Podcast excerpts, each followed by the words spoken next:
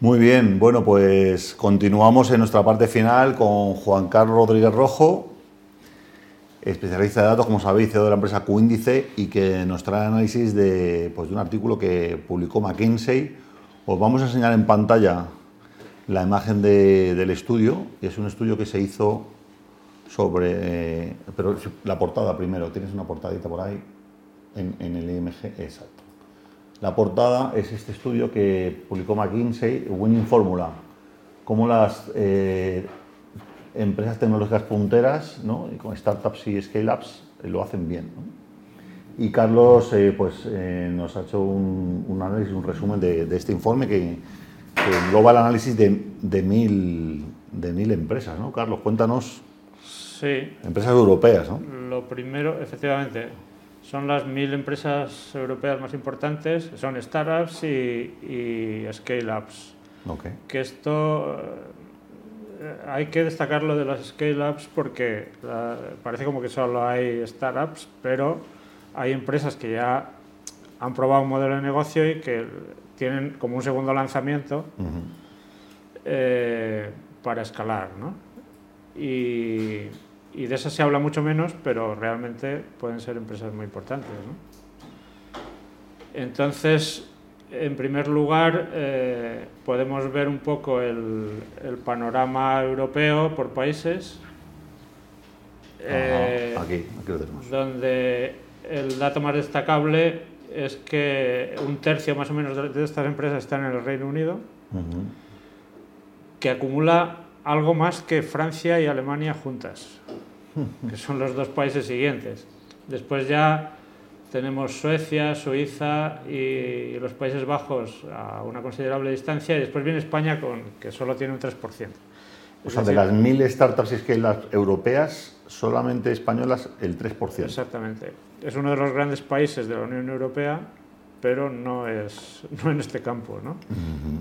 Eh, no en el campo de las más importantes. Bueno, España tiene un, un tejido empresarial. Bueno, en fin, las pymes dominan, predominan en todos los países, ¿no? O sea, que no es solo aquí.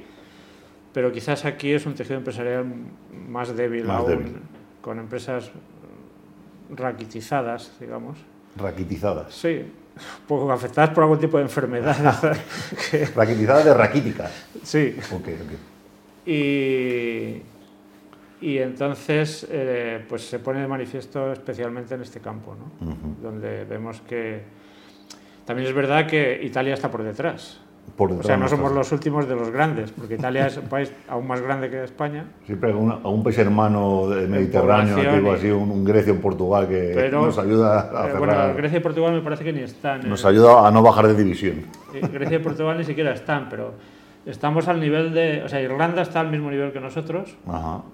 Que es un país mucho más pequeño. Pero Bueno, claro, pero Irlanda, como ha hecho trampa tradicionalmente con el tema de impuestos. ¿no? Irlanda, bueno, el, el asunto de la trampa, eso es muy discutible. Bueno, trampa, yo muy lo llamo discutible, trampa. yo trampa creo. es pero una bueno, interpretación mía, perdón. digamos que ha sabido competir Ha en sabido terreno, competir eh, con eh, ese arma, que es una buena arma. total. moviéndose, supongo que en el terreno de la ley, ¿no? O sea, que no... Sí, sí, sí, no haría. Entonces, bueno, este es el primer eh, dato que es más una, una curiosidad, eh, Bueno, pero que describe, bien la realidad. ¿no?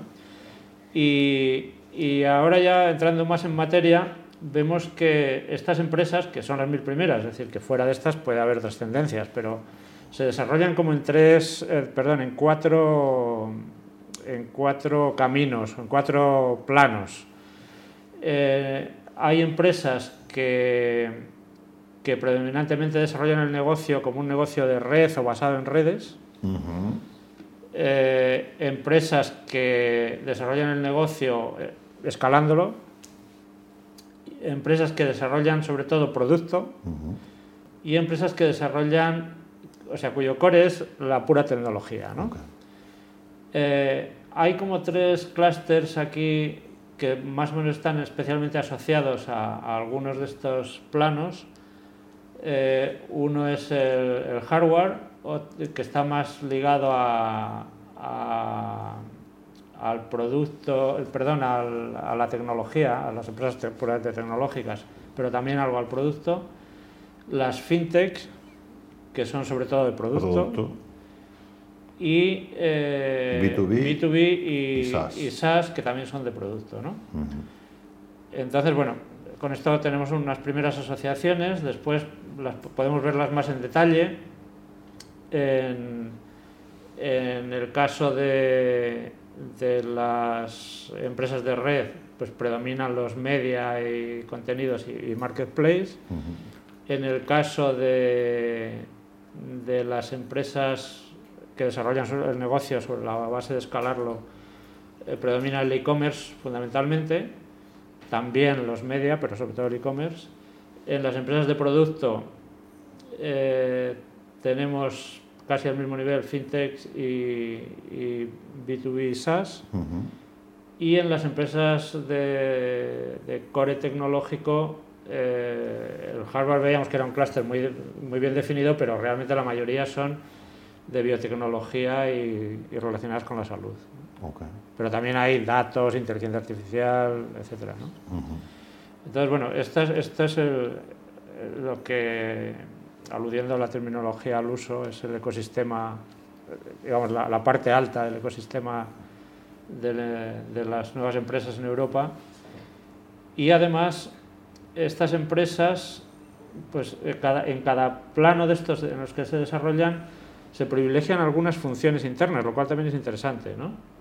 Porque aquí en este gráfico podemos ver que la función comercial eh, tiene mucho mayor peso en las empresas que están eh, desarrollando el negocio a base de escalarlo.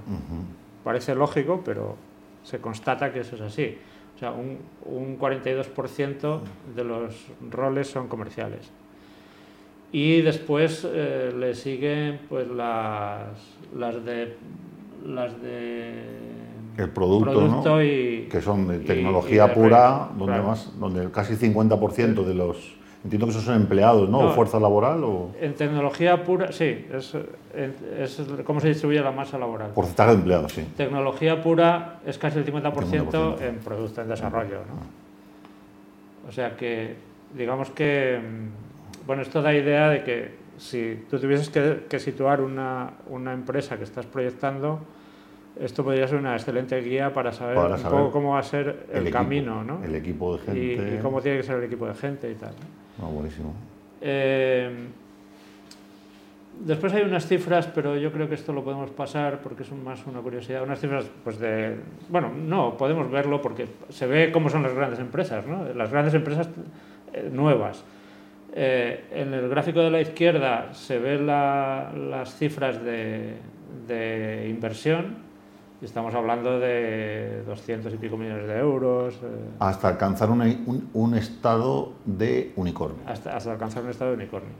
Y las, y las cifras de ingresos. Sí es curioso que las cifras de ingresos, por ejemplo, eh, en el caso de las empresas que, que se desarrollan a base de escalar, las cifras de, que necesitan, los fondos que necesitan para desarrollarse son es el, el- el segmento, digamos, que necesita menos, Menos. y sin embargo las ventas que obtienen son, es el segmento que obtiene más, más, más ingresos. Probablemente tiene que ver con que las empresas que se, se desarrollan su negocio sobre la base de escalar son scale-ups, ¿no? o sea que son empresas ya constituidas antes y que no necesitan tantos fondos y tienen más capacidad para... Esto también muestra que la fase de, de escalado en una empresa es lo que realmente al final Hace que es sea donde realmente se obtiene el mayor, mayor rendimiento. mayor ¿no? rendimiento. Las, las de tecnología pura son las que necesitan, casi, casi son las que necesitan más recursos junto con las de red y son las que tienen menos ingresos. Es decir, que ahí, que es muchas veces donde ponemos el foco Mira que mega. desarrollo tecnológico, desarrollo tecnológico, desarrollo tecnológico y es, o sea, obtener ingresos de ahí es duro. Es lo más Parece. duro, fíjate. Esto Y ahora, bien. ahora además podemos ver el tiempo que tardan, el tiempo que tardan, o sea, cómo se distribuyen según el- los años que tardan en llegar al, al estado de alcanzar la- el estado de unicornio, ¿no? Entonces, en las de red, las de red son las que tienen más empresas, el 54%, en Más el plazo más breve, entre 1 y 5 años. O sea que digamos que una empresa que puede desarrollarse sobre la base de una red, por la, yo creo que por la naturaleza intrínseca de las redes, que obviamente eh, tienen la capacidad de, de propagar, de propagar eh, aquello que estés eh, intentando vender, pues alcanzan más rápido el... Y, y bueno, de todas maneras, en todos los casos, la inmensa mayoría alcanzan ese estado en como máximo 10 años. O sea, por encima de 10 años hay muy pocas. Y este es un poco el panorama mm, interesante, yo creo, de las, de las mil eh, startups y scale-ups más importantes de Europa, con ese predominio del Reino Unido muy marcado, marcadísimo.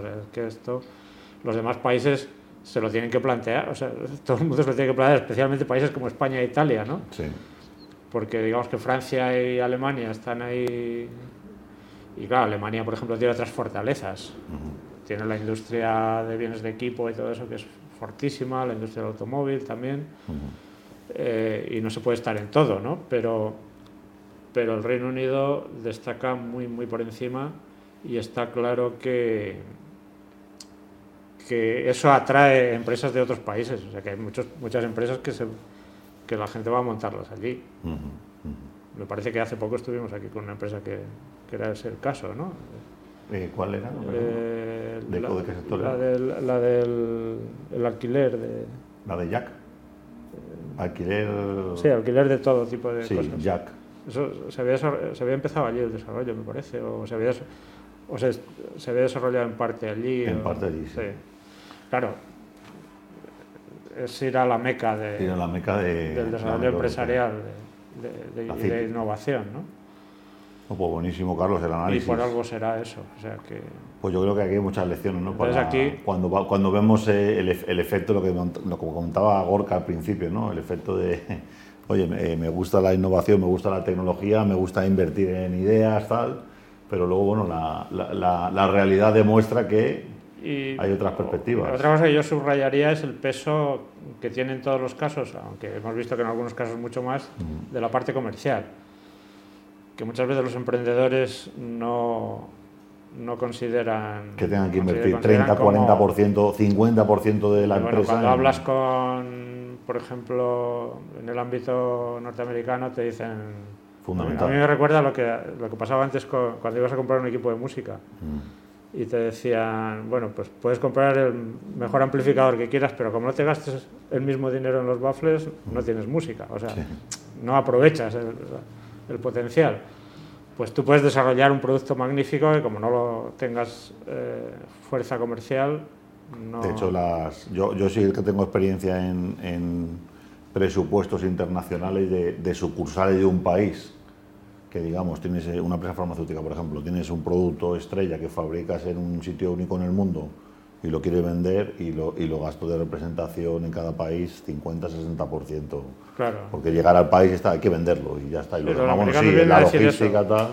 Desarrollo 50, otro, otro tanto tienes que, que mover en comercial. Hay que invertir, hay que invertir en comercial, hay que invertir, hay que invertir en vender. Y bueno, estamos ahí viendo a ver Traeremos especialistas en, venta, Carlos. La verdad es que McKinsey tiene unos informes muy interesantes. brutal, de primera línea este que nos has traído. Pues muchas gracias, Carlos Rojo. Y bueno, chicos y chicas, hasta aquí el, programa Resiliente Digital, el octavo de, de, esta temporada.